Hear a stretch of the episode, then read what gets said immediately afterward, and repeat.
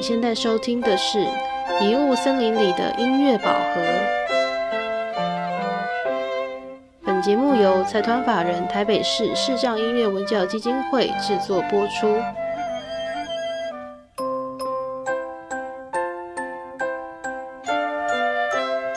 准备好，我们就出发喽！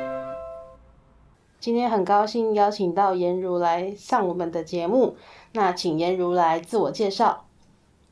大家好，我是陈妍如，我现在就读台北市立大学音乐系研究所三年级。那我从小就是一个全盲的同学，我喜欢音乐，嗯，也喜欢音乐这份工作。那除了学习音乐之外，我的工作就是音乐表演。谢谢。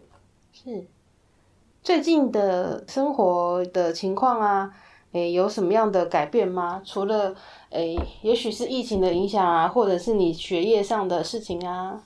嗯，有啊，我觉得哦，生活上就是平常，嗯，因为我其实蛮喜欢旅行的。是，那我旅行的时候，其实就是我除了旅行之外，我也很爱吃，所以平常我其实也很少在家。那现在因为疫情的关系，哪里也不能去，然后呃，所有学校的课程其实也都改线上，所以变成我们在家的时间就变得蛮多的。是嗯，你之前的旅行是怎样的旅行？之前哦，我觉得就分两类，诶，一类是呃我自己的轻旅行，就是我可能因为查了捷运啊，或是查了公车，然后我就到某个地方去自己走一走，或是去泡冷泉。那另外一种旅行的方式，可能就是跟几个朋友约约，然后出国。是，对，那目前有特别印象深刻的经验吗？嗯，旅行经验，我觉得最特别的是有一次有一个很特别的志工，然后他约了我去了西藏，是然后我也还真的去了。去去西藏不是也要有一些手续吗？嗯，我们当年那时候还不用我，因为我去西藏的时候其实是差不多是我算一下，差不多十年前吧，是所以那时候其实还没有那么多麻烦。有啦，有有手续，但是因为你是跟旅行团，所以那个你的入藏证就是由旅行团去办。对。对，那他会让你觉得最特别的点是，嗯，我觉得在那里就是，应该说那边因为当时的开发还没有那么的 OK，所以我就经历了很多可能我这个年纪没有办法经历的事情，比方说，呃，街上有什么茅坑啊，或者是呃，在那边最痛苦的经历就是我有严重的高原反应，是。对，有医生之类的可以协助吗？还是？其实当时高原反应发作的时候，其实是直接就是旅行社找那种，呃，我我也不知道哪里来的医生，反正就是他们找来的医生，然后帮你量量血压，然后开了药，对。对，然后你知道吗？你可以想象吗？他那个药就是拿素拿那种随便一张纸，然后包一包就给你了，你知道？是？对啊，哎、其实呃，我小时候的那个的药也是用纸包的啊，红色的，对不对？呃，红色是发烧，一般是白色的。对啊，就是那种，就是那种，然后包一包之后就给你，然后我跟你说，第一次吃还有用，第二次吃了也不知道为什么就失灵了，你知道吗？是，啊、那那有说怎么解决吗？没有啊，就是非常难过的继续行程，然后等到你适应的时候，你已经要回来了。了解。嗯，那你觉得你在旅行的过程当中有获得了什么？可能也许是平常嗯得不到的一些想法刺激。我觉得还蛮多的，也就是说，虽然风景上面是我们比较没办法体会的，可是呃，因为当地的气候，还有当地的人文，还有当地的各种生活的方式的不同，所以让我们可以在旅行的过程中去体验不同的生活，比方说饮食啊，或者是呃音乐，嗯，对。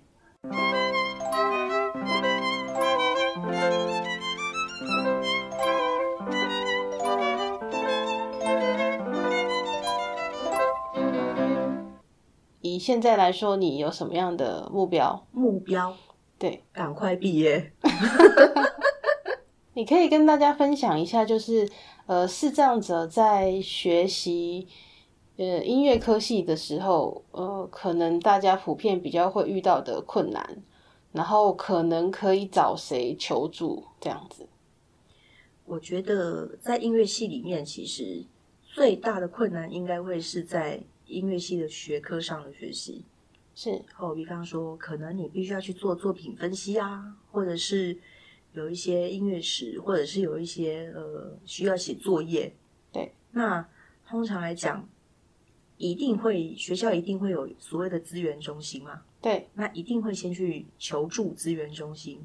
对对，但是呃，我觉得音乐系里面有一个比较关键的事情是，你要跟班上的同学或者是系上的同学有点感情。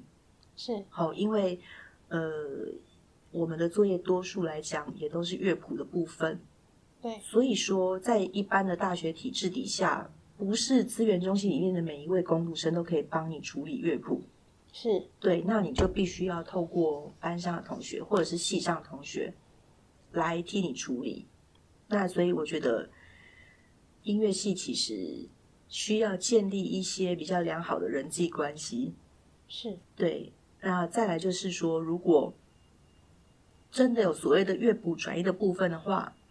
当然，你可以透过资源中心去找淡江大学的资源中心，呃，来做处理，或者是可以透过基金会问一下那个我们专业的鼠伟老师啊。是，对，对对。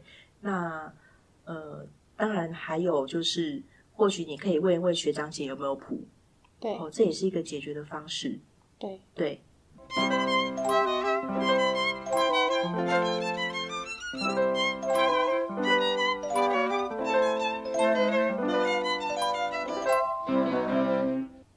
我之前有看你有拿一台，你说是借的点字机，嗯，那你可以分享那个，哎，也许是你学点字的经验呐，或是就是这方面的事情啊，学点字的经验啊，学点字的经验，因为好像一般的点字跟乐谱的点字好像不太一样，对不对？嗯，其实吼，点字它就是六个点组成，就是左边三个，右边三个，有点像骰子的六个点。对，好，然后。通常来讲，无论是点字乐谱，或者是英文，或者是中文，或者是数学，都是从这六个点，然后它的排列的不同，排列组合的不同来做变化。对，原则上是这样。对对，那小时候学，我觉得，呃，学中文点字的时候，是因为我遇到一个很凶暴的老师，是，然后呢，他就是跟一般的呃同学在学国字一样。对，他就跟你讲哦，你今天写什么什么字？哎，我跟你讲哦，你明天哦，如果你敢写错哪一个字哦，你完你就完了。好啊，明天写错字，他就跟你讲这个我这个字回家写呃十遍。对，他说的字是跟其他小朋友写的一样的字吗？还是原则上就是，比方说国语课本里面的生字。对，那因为我们一二年级的时候，我们都要学呃。注音符号嘛，因为点字其实它并没有笔画的问题，对，它就是注音符号拼音的问题，对。所以刚开始训练的时候，他就很严格啊，就说哦，你可能什么滋呲思搞不清楚，哇，明天你就会被罚写个五遍十遍。是，所以呃，后来在中文的输入上面，其实都我觉得也还蛮有帮助的。对，那乐谱的部分，其实是我私下去找了一个全盲的老师。然后私下去跟他学，对对，那是我高中的时候的事情。是，嗯嗯。可是，其实我觉得现在，嗯，日常生活中，实际上可以摸到点字的地方，也好像没有很多，还是只是我没有注意到。嗯，日常生活，我觉得现在的年轻的小朋友，吼，对，当然对不起，我有点年纪了 没有关系，跟大家分享。对对，就是现在年轻的小朋友，因为他们呃有手机或者是电脑的报读软体，其实都还不错，对，所以他们的摸读的部分可能需求就会比较少，相对的，而且点字课本，你有看过点字课本吗？是凹凹凸凸的吗？对啊，你有看过吗？我有看过苏伟老师打的谱，但是你没有看过整本的课本，对不对？没有哦。我跟你说，整本的课本就是一般你看到的国语课本，可能一包包一本，可是点字因为它有凹凹凸凸，所以它就被放大很多倍。对，就是蛮多的这样。那因为现在大家都电子化嘛，一化，所以其实呃很多时候你可以靠电脑报读，或者是你可以靠呃手机报读，所以本身摸读的。方式其实就是本身读书的方式，其实就会有一些改变了。当然，机会呃摸读的机会可能不多，但是嗯，我还是鼓励要学会点字，因为你还是有一些可能需要输入的事情，或是你可能需要用文字跟一般的人沟通，那你还是需要呃书写嘛。对对，所以呃点字其实在某个层面底下，它还是蛮重要的。对，嗯。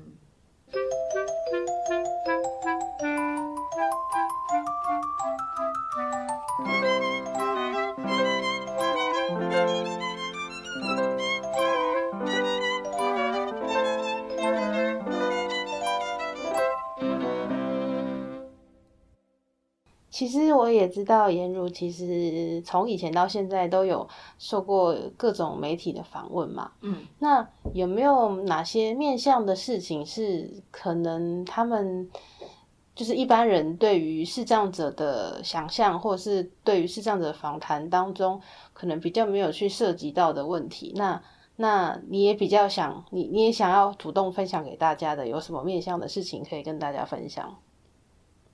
嗯，我觉得应该这么说，就是说，我觉得大家比较会注重的，可能是视障朋友在生活上或学习上的困难。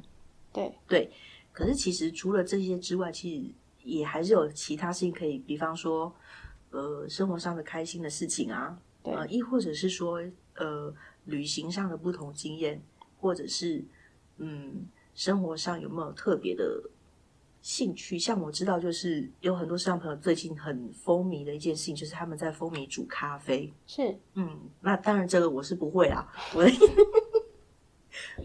我的意思是说，其实，嗯，视障朋友的生活其实也没有像大家想象的说很封闭，或者是很很不开心。对对，那尤其有了手机之后，其实是你知道吗？视障朋友最近除了这个，还有一个。非常特别的事情，就是因为大家是不是都关在家里？对，所以呢，就有很多，尤其是那种你知道按摩师啊，对，他们平常其实没什么机会花钱，对，哦，因为平常就是，嗯，我们上班族是朝九晚五，对不对？对，他们可能是朝十一晚十，对，哦，因为他们是整全天制的在一个店里面，所以平常没时间花钱。那在家里面，现在因为防疫期间大家放假，所以。呃，最促进经济的就是宅经济，是哦。这个视障按摩师贡献很多，你知道？是，所以其实还蛮有趣的。我觉得，嗯，手机或者是三 C 产品，我觉得给视障朋友带来很多的方便。对，然后，呃，也拉近了视障朋友跟一般的明眼朋友的距离。对，对，所以其实我觉得这个还蛮有趣的。是，嗯。说到这个，其实我今天得到了一个好消息，嗯哼，就是呃，我之前有跟跟某个单位申请，就是呃，我们像我们现在在录 podcast 嘛，那我的规划是说，前面的十二集是我主持，嗯，然后后面还有十二集是希望开放给视障音乐人来做提案，嗯，那等于是来做节目企划啦，然后来录。那就是今天刚好得到消息，很幸运有得到经费啊！真的，对，那 恭喜你，恭喜大家，就是就是也可以也可以告诉颜如，那你也可以告诉你身边的视障音乐人，如果对于呃 podcast 节目的制作有想法的话，就可以这段时间，其实我这段时间也都会陆续，也许发讯息，也许征征求大家的提案，嗯，那我觉得不错诶。对，哎，你觉得会不会以后啊，podcast 这个事情成为视障朋友的一个新职种？嗯，有可能。对，像我知道的，其实下关顶他可以自己录自己剪啊。对啊，那个燕玲也是也可以。是，嗯，对啊，所以现在刚好刚好得到了赞助，我们就更有更有底气说我们要找视障音乐人来，我们来提案，我们来做节目。我觉得不错哎、嗯，嗯对啊，所以你也可以，你也可以想想，要来可以来提案。好，那我们再回到我们我们的节目的原本要问的问题。那再来就是说，因为我们这个节目啊叫做《迷雾森林里的音乐宝盒》，嗯，那我们可以来一起想象一下，如果你心目中的那个所谓的音乐宝盒，它如果是一个具体的盒子的话，它会是长什么样子？那也许里面有什么啊，或是你想到什么？我会想到什么啊？对，呃，我会想要一个，我会想要一个紫色但是刻着玫瑰花的盒子。是然后我为什么会要紫色？是因为我喜欢紫色，虽然我全盲。那那那你为什么觉得紫色跟蓝色的不一样在哪里？嗯，可能我听别人讲的，是就是可能紫色比较深吧。可是我就不知道为什么，我就是喜欢紫色。是对，然后呃，我觉得蛮浪漫的。是虽然说大家都觉得红色浪漫，可是我就是喜欢紫色。对我连我连挑衣服都喜欢紫色。哎、了解。说到紫色啊，你知道我有一次在大学的时候还吓到一个同学，为什么？就有一天你知道我们去买饮料，对然后你知道那个饮料不是有各种不同的吸管，对，然后我就买完饮料，我就跟我同学说：“哎、我吸管要紫色。”我同学说：“啊，你也没看到，你干嘛要紫色啊？”我说：“我就是要紫色啊。”对，然后嗯，玫瑰花是因为我喜欢玫瑰的味道，对，对，所以我觉得我的盒子应该是想要这样。了解。那你有呃觉得盒子里面打开是什么吗？盒子里面打开哦，对，打开之后里面会有什么，或者是有什么音乐吗？或者是什么味道？或是有什么味道？嘿，哎，那我可以说打开里面要有钱吗？钱的味道吗？有钱，这样好俗气哦。不会啊，其实就是，诶、怎么讲？嗯其实所谓音乐饱和，它也可以是一个很很具体的，你想要达成什么目标嘛？它可以是务实的，也可以是呃比较幻想的层面的。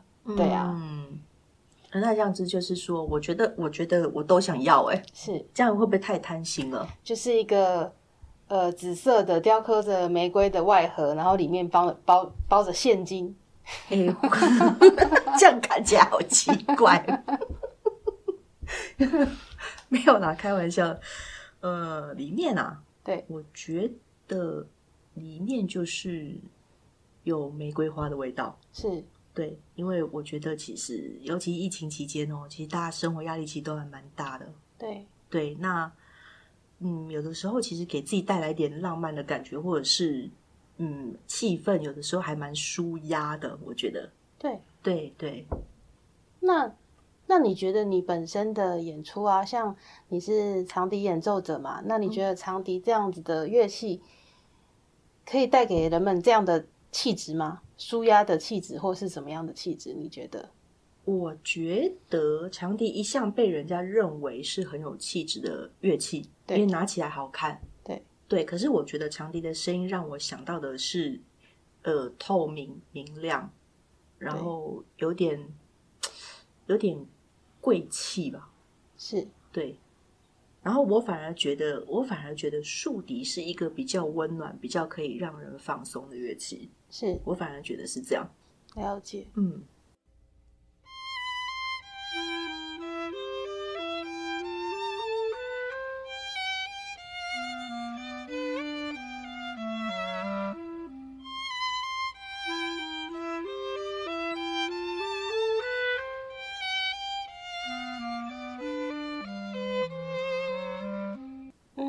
我可以问你当时是怎么决定你要选长笛当你的主修？呃，说起这个，我跟你说，是知道吗？你觉得以我的身材，你想象我会去，我会我会像学什么乐器的？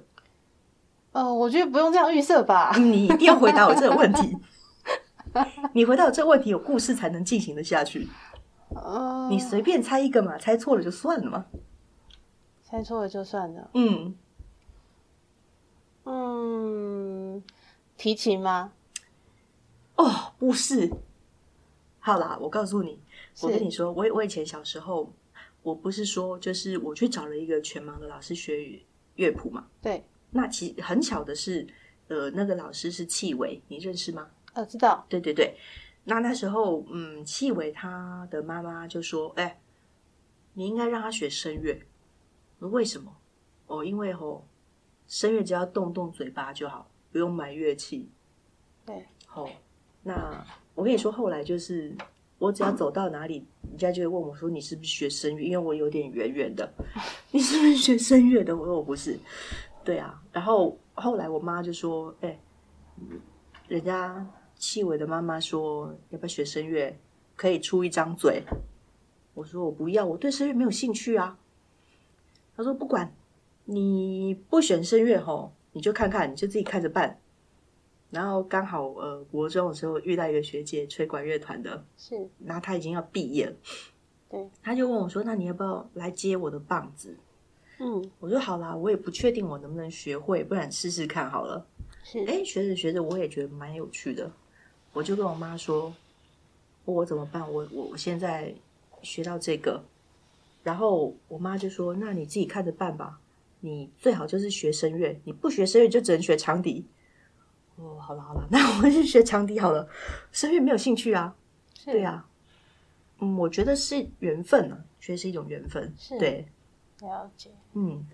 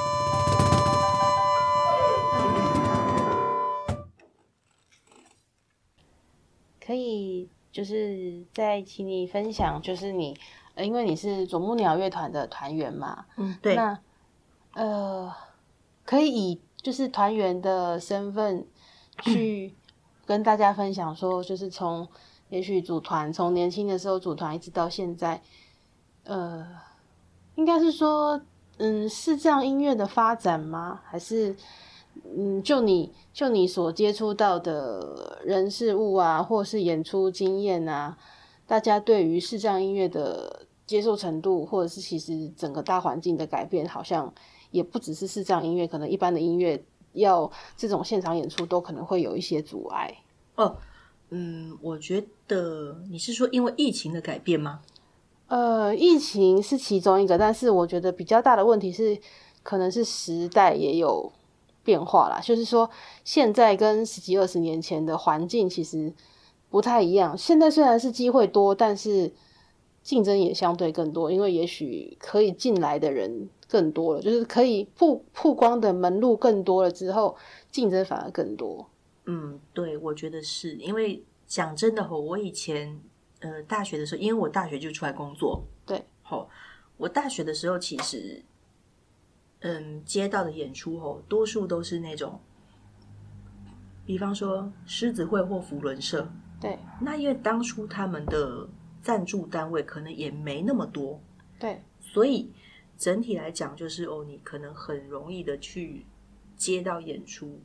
那呃，时尚团体可能有，但是可能也没有像现在这么多。对那因为现在我觉得几个，一个是说，当然疫情，我觉得是造成现在这个阶段比较少演出的一种状况。对再来就是因为那个街头艺人的兴起啊，是，那就造就了说，哦，可能，呃，我以前我我找一个团体，我可能需要花到，呃，比方两万，或者是呃一万，但是我如果找一个街头艺术表演工作者，我可能只要给他场地，给他车马费，然后让他打赏，就是我觉得那是市场的改变嘛。对。对对，那但是嗯，我觉得整体上来说，我觉得现在大家看到视障音乐表演工作者，我觉得接受的程度会比早期好得多。是，对，就是大家开始有比较认同说你是一个表演者，而不是呃，而而而不是一个说的不好听，就是说而而不是一个在这里摆设或是什么的。对，我觉得这也蛮好的。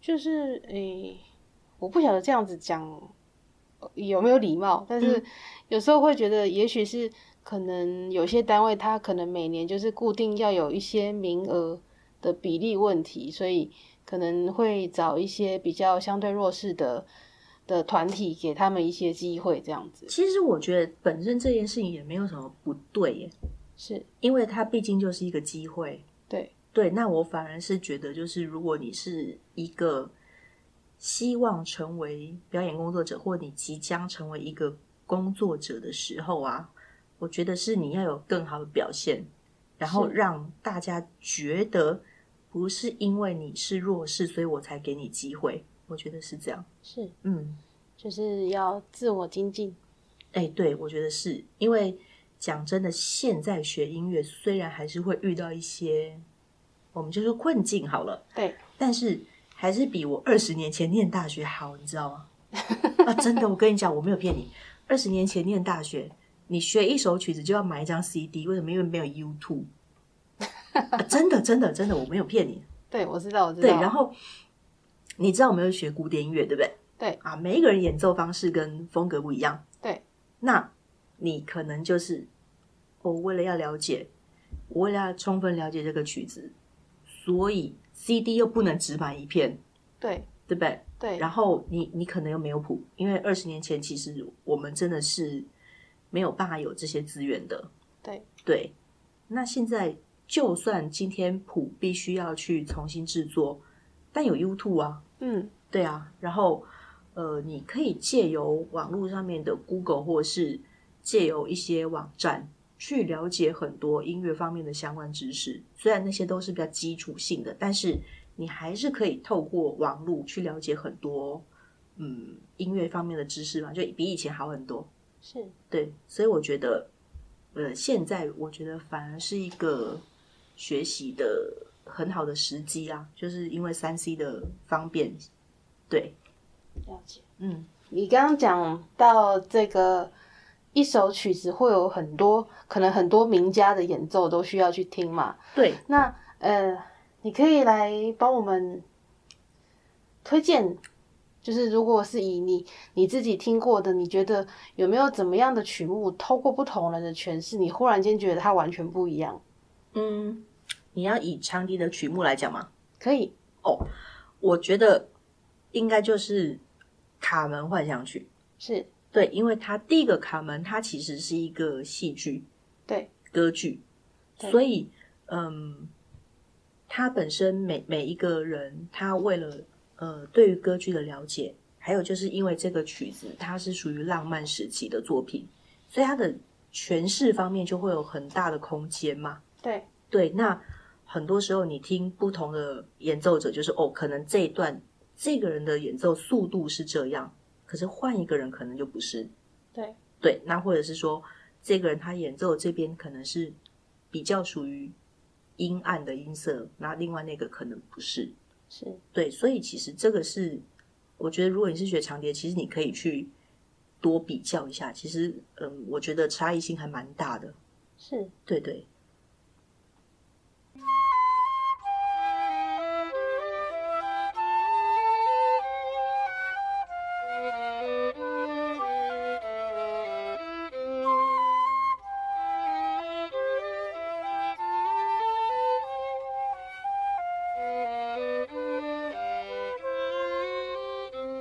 在基金会我们这边有留记录的，你会想要推荐哪两首？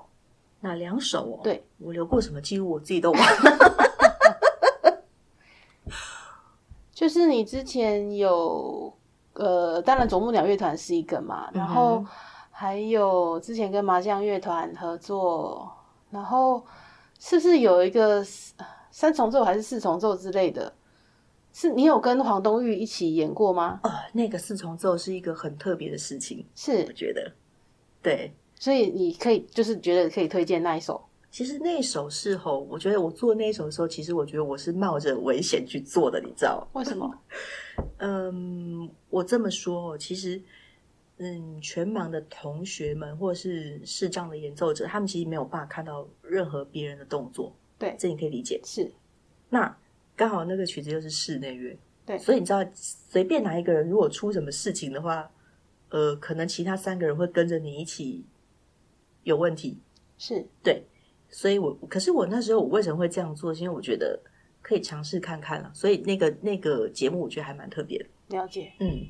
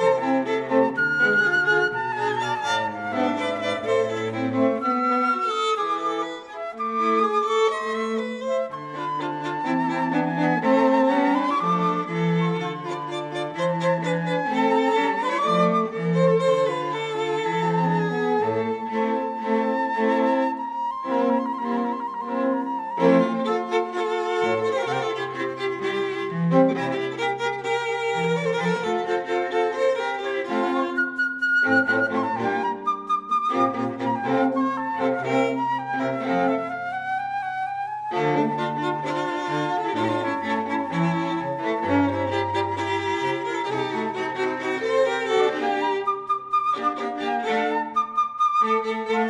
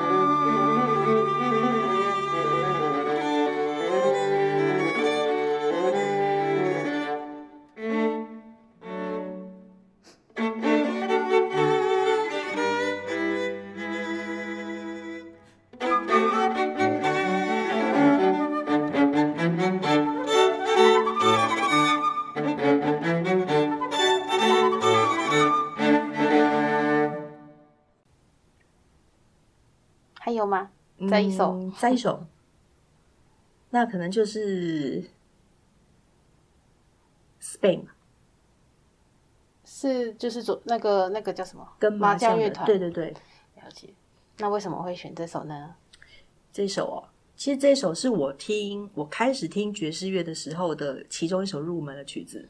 是对，然后它，嗯，我我当年觉得它有点难，嗯，对，然后我觉得我我觉得他其实还我听过他不同的版本还蛮多的，就是我听过其中一个比较特别的版本是一个歌手叫 Bobby Maverin，对，然后他是用他是单独一个人然后来演唱这个曲子，包括他自己用嘴巴，然后做出节奏啊，或是他用身体的敲击做出节奏。对对，然后我觉得其实这个，呃，你在网络上听，你还是真的可以听到很多不同的版本。对，这个也可以拿来作为，就是如果你想要听音乐，然后做出不同版本比较的话，它也是一个蛮不错的题材。了解，嗯。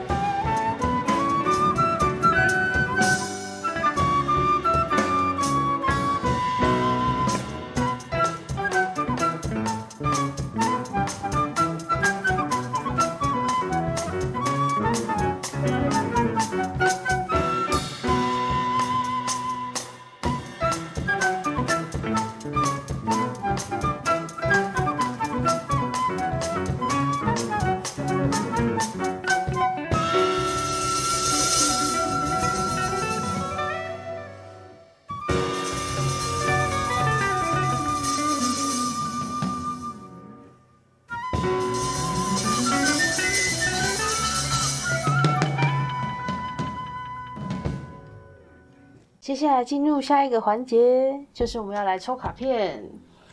就是啊，我们现在在迷雾森林里面做一个旅行旅游。嗯那可能森林里面会有花、有树、有月亮，或者是你想要呃找一个人跟你一起旅行。嗯，那这四种卡片，你可以选一种卡片来抽。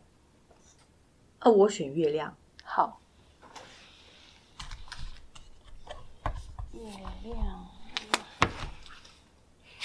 你是目前我们第一个选月亮的哦。为什么？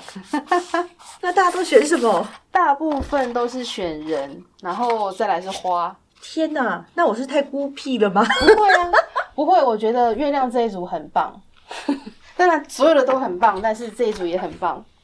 你可以洗牌，哦，就随意的洗，然后给我一张。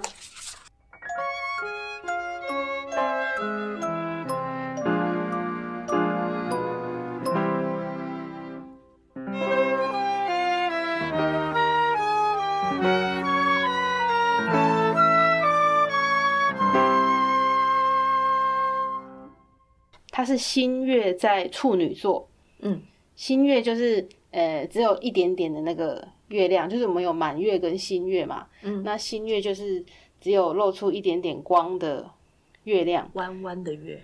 对，嗯。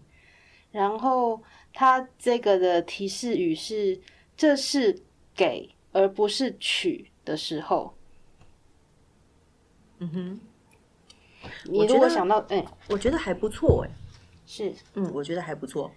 不错在哪？嗯，不错在，我觉得，诶，我们刚刚不是有讲到，就是视障音乐表演被接受这件事情吗？对那我刚刚不是讲说，呃，大家要去精进，然后去做更好的表演吗？对其实我觉得这还蛮呼应的，是就是说，呃，一向来讲，以前大家在呃学习方面没有那么 OK 的时候，或许我们我们带给别人的，可能我们常常去分享说我们学习很难过啊，什么什么什么。对可是现在因为就是可以有更多不同的学习跟突破，对那我觉得我们可以转念思考说，我们来演奏音乐，然后我们是真正可以带给找我们去表演的听众，亦或者是无意间听到我们表演的这些听众们，呃，真正属于艺术上美的感受，我觉得还不错。是。嗯，那接下来呢，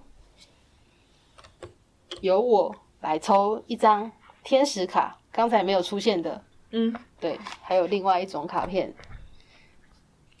其实我把它比喻成是迷雾森林里面的蝴蝶，因为天使也是有翅膀嘛。嗯，对。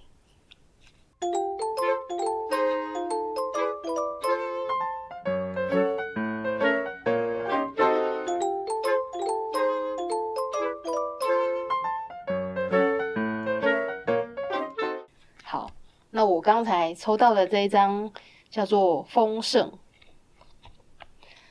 它的文字的叙述是培养一种慷慨的态度，行动时就像随时随地为你和所有人总是十分充裕一样，自由并慷慨的给予。嗯嗯，哎，跟刚刚那张说什么要多付出爱有点呼应啊。你刚才抽到的是，呃，新月在处女座，它的它的文字是这是给而不是取的时候。对啊，哎呦，还蛮像的啊，你不觉得吗？是啊，嗯，那你觉得呢？就是你觉得现在的你可以给谁什么？可以给谁什么？对，嗯，我觉得我现在目前可能能给的就是我的音乐藏书吧。是对，因为嗯，你知道就是累积了几年下来嘛，对，那我我本身又是呃学长笛的，其实多多少少都有收一些长笛部分的乐谱对，哦。那不管是不管是练习曲或者是正式的曲子，其实就都有一些。那我觉得，我觉得我其实还蛮愿意就是提供的。所以如果真的遇到一些朋友，他是真的是缺谱的，那如果我刚好有，其实就是真的可以来找我。对，是是，感谢你给我这个 Q 点，我们的 我们的新业务就是视障多功能乐谱中心，嗯，就是目前也有那个颜如提供的谱在我们这边。对啊，谢谢颜如。好，那今天我们的最后一个问题是，呃，请问你知道我们基金会的口号是什么吗？呃，基金会的口号就是“如果黑暗无尽头，何不用音乐燃亮生命？”和呃，应该是说，我们正式的标语是“何不让”，但是“何不用”其实很多人都会这样子用，没有关系，没有关系，对，嗯哼，都是一样的意思，对都是要让音乐来燃亮我们的生命。对。好，那我们今天的节目差不多就到这边，谢谢大家，谢谢颜如，谢谢大家。